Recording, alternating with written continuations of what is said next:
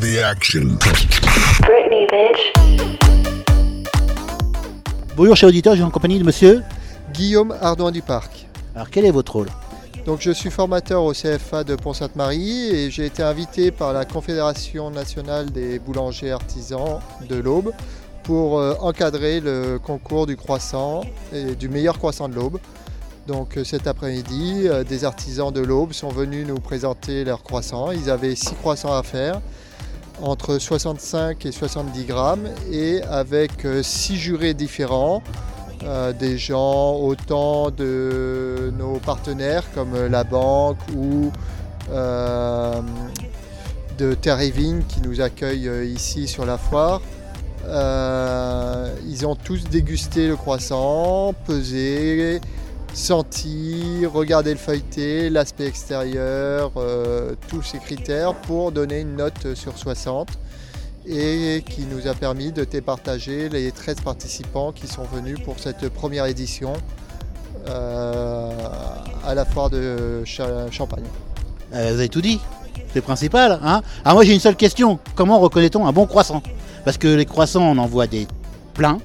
Alors, le, bon croissant vient beaucoup du feuilleté, donc c'est un savoir-faire qui est assez compliqué, euh, qui est regrettable. Du moins, ce qui est regrettable de nos jours, c'est que avec les 35 heures, beaucoup de boulangers ont décidé de ne plus faire les croissants. Mais on revient dessus avec euh, au CFA, on travaille beaucoup dessus aussi. Donc euh, il faut une pâte euh, bien travaillée, assez ferme, avec une bonne farine et surtout un très bon beurre. À partir du moment où on a un très bon beurre, en général, si on a, sait bien tourer son croissant, on arrive à avoir un beau croissant. Et après, c'est une question de goût. Je pense que le beurre fait énormément dans le goût du croissant, mais euh, il y a du, quand même beaucoup du savoir-faire de l'artisan et la régularité parce que quand il fait chaud, c'est beaucoup plus difficile à travailler du beurre que quand il fait frais. Euh, L'idéal pour, là, c'est vraiment, on commence avec les mauvaises saisons. Quand c'est orageux comme ça, c'est lourd, la pâte, la pâte levée commence à, à fermenter trop et le beurre est trop mou. Et résultat, c'est très très dur d'avoir un beau croissant euh, dans ces périodes-là. Et bon, comment reconnaître un bon croissant?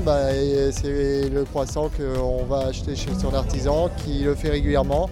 Évidemment, il y a des fois il est un petit peu plus gros, des fois il est un petit peu plus petit, des fois il n'est pas toujours aussi beau. Mais c'est de l'artisanat et c'est ça qui fait la, la beauté de l'artisanat. C'est pas le truc standard fait à l'usine euh, où on n'a plus qu'à le cuire et voilà. On met combien de temps allez, pour faire un croissant En globalité?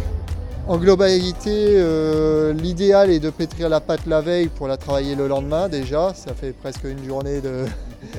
Mais euh, je dirais euh, au moins 5-6 heures parce qu'il faut que la pâte soit refroidie pour qu'on puisse la travailler facilement. Et après, on la remonte en température pour justement que les levures se développent et que ça soit bien aéré. Et seulement à la cuisson, le feuilletage réagit et ça développe et ça feuillete. Et du coup, il faut, oui, je mettrai au moins 6 heures pour 5-6 heures pour faire un bon croissant. Et la cuisson? La cuisson, c'est très, c'est rapide, 15-20 minutes euh, selon les fours. euh, c'est pas, ça prend pas longtemps la cuisson. Alors grâce à vous on voit qu'une chose simple comme un croissant qui paraît simple, c'est pas vraiment simple de le faire. Quoi. Ah non, non, non, les professionnels, euh, c'est très difficile de trouver un professionnel qui sait faire des bons croissants. hein. Les, les patrons, euh, même dans l'Aube, euh, cherchent des bons, des bons ouvriers capables de faire des, des bons croissants parce qu'il y a beaucoup de choses qui rentrent en compte et on s'en rend pas compte quand on achète un croissant, mais il y a, il y a quand même beaucoup de travail de- derrière. Ça peut être un, critère d'embauche pour un, boulanger. Oui, oui, oui. euh, il semblerait, alors plus sur Paris que sur, dans l'Aube, parce que dans l'Aube, il n'y a pas suffisamment de grosses entreprises capables de- d'embaucher quelqu'un que pour faire les croissants. Euh, mais euh, sur Paris, il y a des gens qui sont ce qu'on appelle un tourier. Et un très bon tourier, c'est très très bien payé. Euh, dans l'Aube, à ma connaissance, il n'y a pas beaucoup de gens qui sont réellement touriers à plein temps. C'est souvent un boulanger qui fait la viennoiserie en plus ou un pâtissier qui fait la viennoiserie en plus, mais il ne fait pas que ça. Et combien le salaire?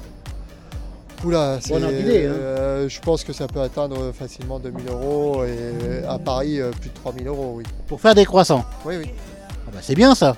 Oui, oui, c'est, c'est des beaux salaires. Mais euh, après, il n'en sort pas que euh, 100 par jour. hein. Il, il faut du débit. Hein. C'est pas juste euh, faire quelques croissants. C'est sur, sur des grosses, euh, grosses structures où on sort justement des grosses quantités de croissants et la régularité, la, la rapidité sont influencent sur le prix aussi. Alors donc si on a des auditeurs, des, des jeunes qui veulent faire des croissants, qui veulent apprendre à faire des croissants, ils viennent au, ils viennent au CFA et vous lui apprendrez de faire le meilleur croissant de l'Aube. Que pour venir au CFA, il faut avoir trouvé un employeur parce que euh, on ne prend que les gens qui sont déjà embauchés en apprentissage. Et bon, on commence à faire aussi de la formation pour adultes euh, au niveau euh, d'Almea. Alors la Almea, c'est le nouveau nom du CFA de Pont de Paris.